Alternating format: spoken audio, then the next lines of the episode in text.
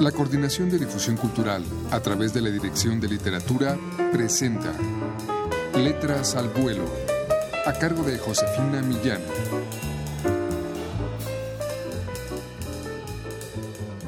Todos los desastres de mi vida han ocurrido al caer la tarde. Odio esa luz dorada que perfila todo lo que se aleja para no volver. Mi padre murió al atardecer. Era casi de noche cuando supimos que Bolero había escapado. También yo, el día en que decidí largarme, lo hice mientras el sol apuraba su camino. Las últimas del día son horas traidoras. La luz de la tarde ciega más que ninguna otra. El mundo conserva su apariencia de lugar apacible, pero no lo es en absoluto. La amenaza está por todas partes. En cualquier paso de peatones puede haber un Nissan Patrol con una indocumentada al volante dispuesta a atropellarte. Luego se excusará diciendo que la luz la cegó. O no dirá nada, porque cuando te vuelvas para preguntar por qué, se habrá esfumado.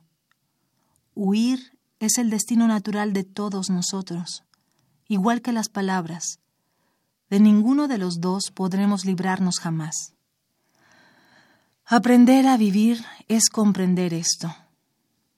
¿Quién sabe cómo serían los anteriores dueños de Bolero? Raritos, a juzgar por el nombre que eligieron para él. Adictos a los bailes de salón o a las letras de Agustín Lara. Ni a mi hermano ni a mí nos gustó nunca el nombre, pero el perro no atendía a ningún otro. Intentamos cambiárselo. Durante una temporada le llamamos Tongo pero el pobre bicho no se daba por aludido. Aquel nombre de mierda fue lo único que trajo de su vida anterior.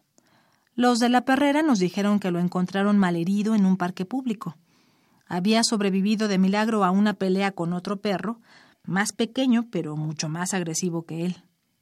Con nosotros, Bolero dejó de ser un matón y se convirtió en el modelo de mi hermano.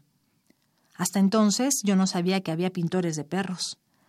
Jorge retrató a Bolero en todas las posturas imaginables.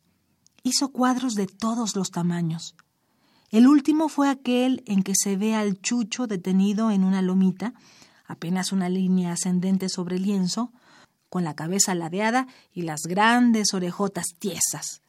Parece preguntarse ¿qué estamos haciendo ahí? Atardecer con perro escabullido se titula la obra. La vendió enseguida a un coleccionista forrado de dinero que con el tiempo pensaba abrir un museo de arte contemporáneo. A mí la idea de ver a Bolero en un museo, al lado de bodegones o desnudos femeninos, me mataba de la risa.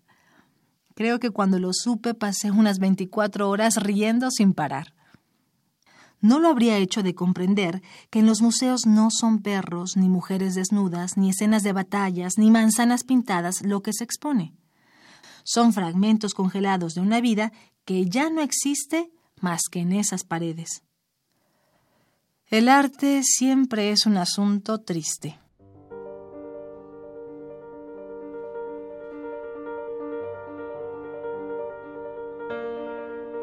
Escuchamos un fragmento del cuento de la española Cari Santos, Atardecer con perro escabullido, es una historia en la que la autora recurre a la metaficción, al tema de la huida, la insatisfacción, el vínculo con la madre en una familia disfuncional, con encuentros y desencuentros. Adquiéranlo ustedes, este volumen número 10 de Solo Cuento, en una publicación de la Dirección de Literatura de la UNAM en todas las librerías de esta universidad o llamando al 56 22 6202. Muchas gracias por su atención.